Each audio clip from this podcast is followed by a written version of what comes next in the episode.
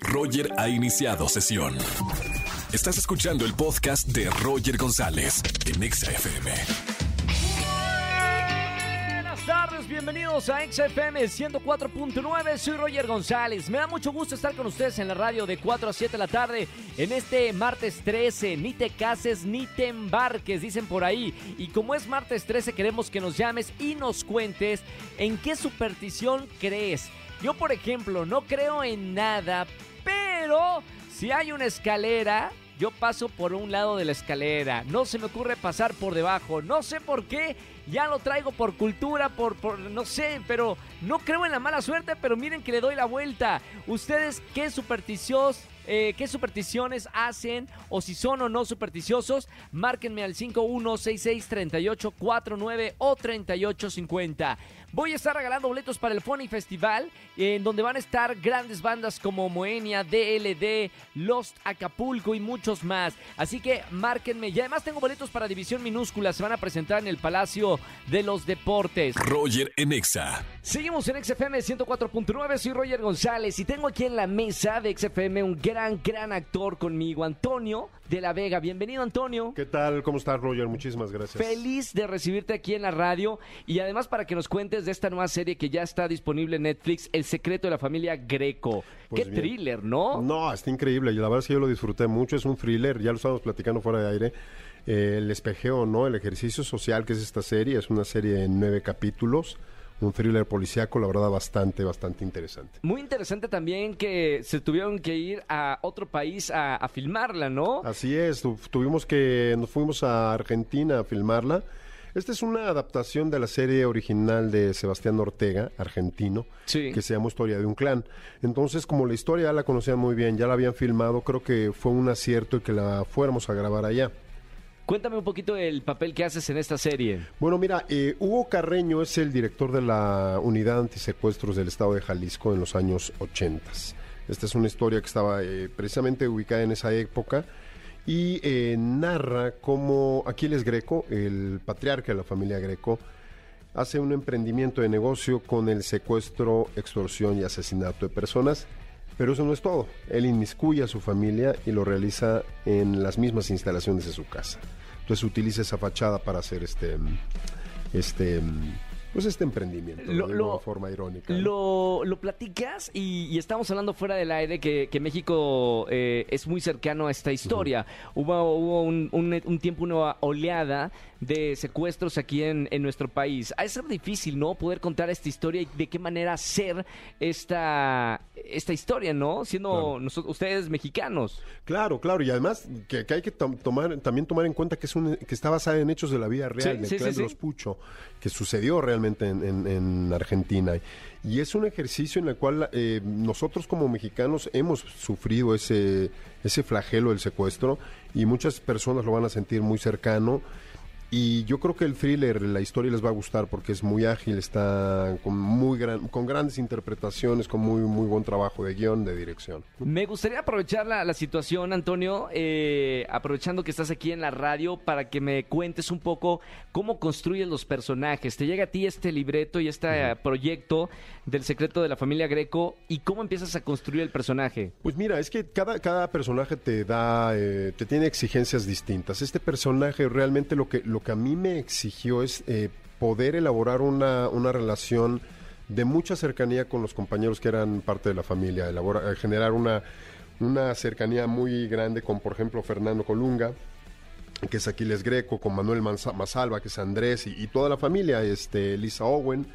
Y era un- una, una historia en la que la- lo irónico de mi situación es que es el mejor amigo de Aquiles. Está viendo lo que está sucediendo aquí, como tú y yo estamos hablando. Todos Sí. los días se ven, o dos veces a la semana se ven así de cerca. Sí. Y él ni por, ni por aquí le pasaba que él era el, el líder de esta banda.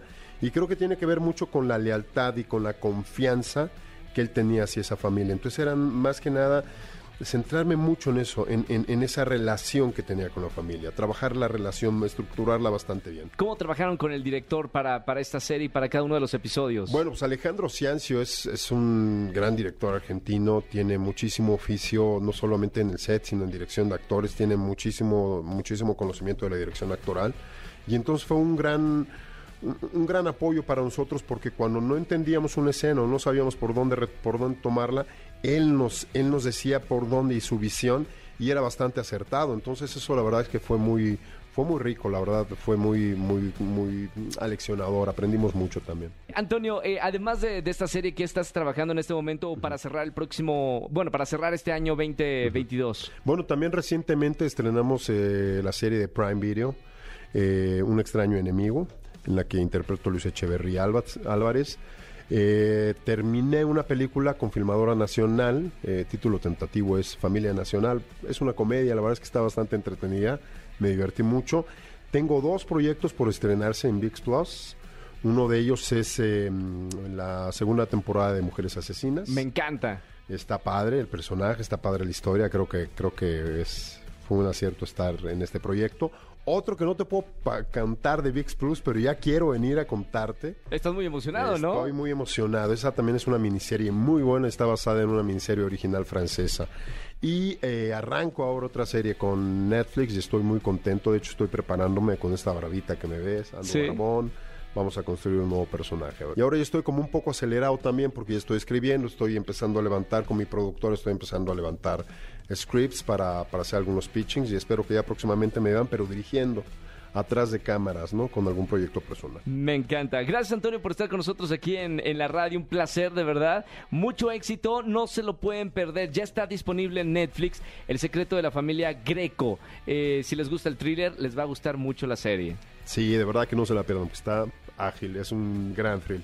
Gracias, Antonio, por estar con nosotros en la radio. Roger Enexa. Seguimos en XFM 104.9 y tenemos a nuestro doctor Dinero. Martes 13 de mala suerte, pero miren, mala suerte si no ahorras, si no haces caso a los consejos de nuestro doctor Dinero, Poncho Marcelo Romo Alanís. Poncho, bienvenido a la radio como siempre. ¿Qué tal? ¿Qué tal? Y que venga esa buena suerte, pero hay que, hay que hacer algo al respecto, porque si lo dejamos a, a, ver qué sucede, pues entonces eso no va a suceder. Tenemos que mejorar esos hábitos, ¿cómo ves? Exactamente, y por eso te tenemos aquí en la radio, como todos los martes, para hablar de diferentes temas relacionados con nuestro dinero y sobre todo porque estamos a fin de año y decía al principio del programa qué importante es tener esas herramientas para que realmente nos alcancen estos, bueno, en este último mes del año. Hemos platicado aquí aquí muchas ocasiones acerca de que hay que hacer un presupuesto, vamos a crear el presupuesto que nos ayude a salir de deudas, que nos ayude a que nos alcance más y que nos ayude para ahorrar, que justamente cuando hacemos un presupuesto tiene que ver con de dónde viene mi dinero y a dónde se va. Pero aquí hay un pero muy importante que en muchas ocasiones eh, empezamos a sentir como que, ay, es que este presupuesto que hice no lo estoy cumpliendo, ya me estoy desesperando, esto no está funcionando y la mayoría de las ocasiones decimos, ¿sabes qué? Ya, mejor ya no voy a hacer presupuesto, al cabo más o menos sé en qué se me va el dinero y volvemos a caer en ese mal hábito. ¿Qué está pasando? Vamos a analizar un poco más acerca de lo que está sucediendo con este presupuesto. Una de las cosas, y eso me ha sucedido mucho a mí, también se, los comento, porque con todo y, que yo sigo mis propios consejos, también me pasan cosas en el tema del presupuesto, y es el no comunicarlo. Aquí va. Cuando nosotros hacemos un presupuesto, pues lo hacemos muy bonito y eh, ya sea en un Excel o lo hacemos en una aplicación, en una libreta con, con nuestra pluma. Pero luego nos lo quedamos interno. Es decir, la gente que vive con nosotros, familia o quien tiene hijos, esposo, esposa, novio, incluso cuando son roomies, ¿qué sucede? Que al momento de no comunicarlo, las demás personas no saben, no, no están enteradas o enterados de a qué queremos utilizar este dinero. En otras palabras, es oye, vámonos de fin de semana al cine y vámonos a, cenar y vámonos. Entonces empieza esa presión social y nosotros, pues, ok, pues por tal con la pena, no querer decir que no, y luego si es el caso de alguna hija, un hijo que quiere que le compremos algo y decimos, bueno, vamos a hacer ese esfuerzo. ¿Y qué estamos haciendo? Ya rompimos nuestro presupuesto. En otras palabras, no estamos aprovechando que la gente que nos rodea nos ayude a que este presupuesto se cumpla. Ahora, no es la única razón por la cual un presupuesto no se cumple, existen más. Y otra también muy común es que no somos realistas. Digo, sí está padrísimo decir que el día de mañana voy a ahorrar el 70% de mi dinero, pero creo que no es muy realista que digamos. 70, claro, no, no, no, no. Hay que empezar poco a poco. Justamente es como un maratón. Si yo quiero correr de hoy para mañana un maratón, no, no voy a poder. Y si también quiero no comer nada para bajar rapidísimo de peso, tampoco se va a poder. Entonces, lo mismo con las finanzas. Hay que ser realistas, hay que ir poco a poco, ponerle fechas. Y además de ser realistas, tenemos que ser flexibles. Ojo con la flexibilidad. Flexibilidad, porque puede llegar un momento en el que digamos, ay, bueno, es que el presupuesto decía que no voy a gastar más de mil pesos este fin de semana, pero bueno, hay que ser flexibles. Mejor si gastaré dos mil, tres mil, aunque me endeude. No, esa no es flexibilidad. Más bien, lo que hay que estar conscientes en el tema de, de ser flexibles es que si por alguna razón no me va a llegar ese dinero que yo tenía pensado y me va a llegar hasta el siguiente mes, entonces yo tengo que hacer algo al respecto porque no me va a alcanzar. Voy a tener que cambiar mis gastos, voy a tener que ajustar algunas cosas. Eso es flexible. Y también, si hay algo que se me haya olvidado agregarlo al presupuesto, puede pasar. Ay, se me olvidó agregar este seguro que ya me lo están cobrando. Ok, entonces lo agregamos al presupuesto y algo tenemos que hacer para que sí nos alcance. De eso se trata. Entonces, la invitación el día de hoy es a que no perdamos esa fe en el presupuesto, sí se puede, pero esto es algo iterativo. Yo lo hago hoy, el siguiente mes lo cambio, lo mejoro y poco a poco voy a ver cómo realmente mis finanzas personales van a mejorar.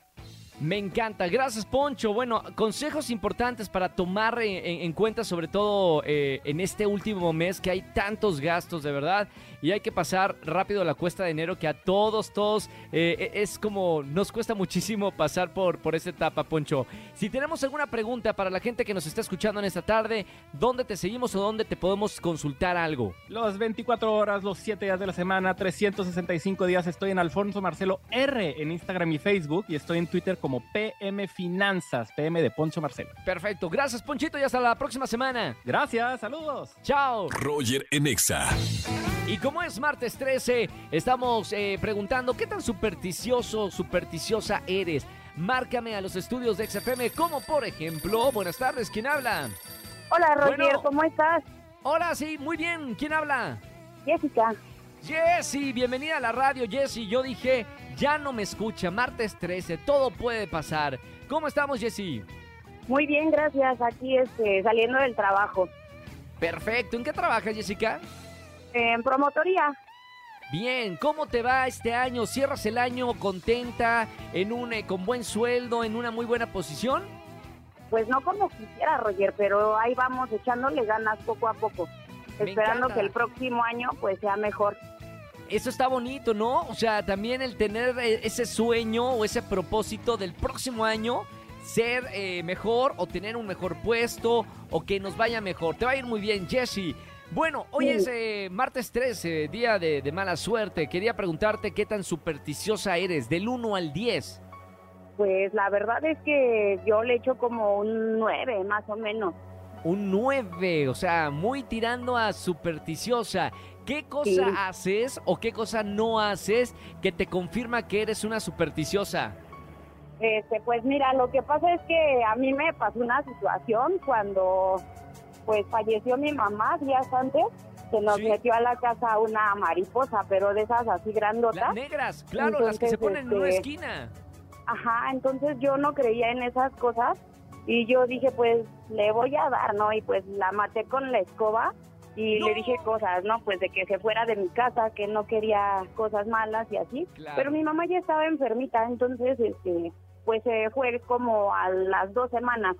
Entonces yo la verdad sí creo bastante en eso y pues sí han pasado varias cosas porque también incluso cuando ella falleció ese mismo día pues llegaron dos abejitas a la casa y se metieron entonces este pues yo sí, sí creo en esas cosas definitivamente. Mira, bueno, me, encanta que, compartas esto aquí en, la radio, Jessica, porque es verdad. A veces nos tocan cosas que nos hacen creer en estas supersticiones o las historias, que por ejemplo lo de la mariposa negra que se ponen en las esquinas también lo había escuchado. Mi querida Jessie, gracias por eh, contarme esto y tengo boletos para ti. Es martes 13 de la mala suerte, pero mira que aquí en la radio siempre hay buena suerte con los boletos, así que no me vayas a colgar, Jessy. Vale, muchas gracias, Roger. Un beso con mucho cariño y que tengas excelente semana y buen término del año también. Sí, muchas gracias, igualmente. Chao, Jessy. Nosotros seguimos con más música. Vayan a nuestras redes sociales, opinen. ¿Eres supersticioso o supersticiosa? Quiero escucharte o quiero leerte a través de nuestro Twitter oficial, arroba exafm. Roger en Exa. Familia, que tengan excelente tarde-noche. Soy Roger González. Mañana nos vemos en Venga la Alegría en la mañana en la televisión y aquí en la radio los acompaño como siempre de 4 a 7 de la tarde con la mejor música. Mañana es miércoles de confesiones. Si tienes algo que confesar, espérate, no se lo digas a nadie. Mañana me marcas entre 4 y 7 de la tarde. Les quiero recordar, tengo Telegram. Si tienen la aplicación de Telegram, estamos en contacto las 24 horas del día. Así que estamos ahí a toda la comunidad que se está haciendo hermosísima en Telegram. Que tengan excelente tarde-noche. Se quedan con toda la banda de La Caminera. Chau, chau, chau, chau, chau. Escúchanos en vivo y gana boletos a los mejores conciertos de 4 a 7 de la tarde por Exa FM 104.9.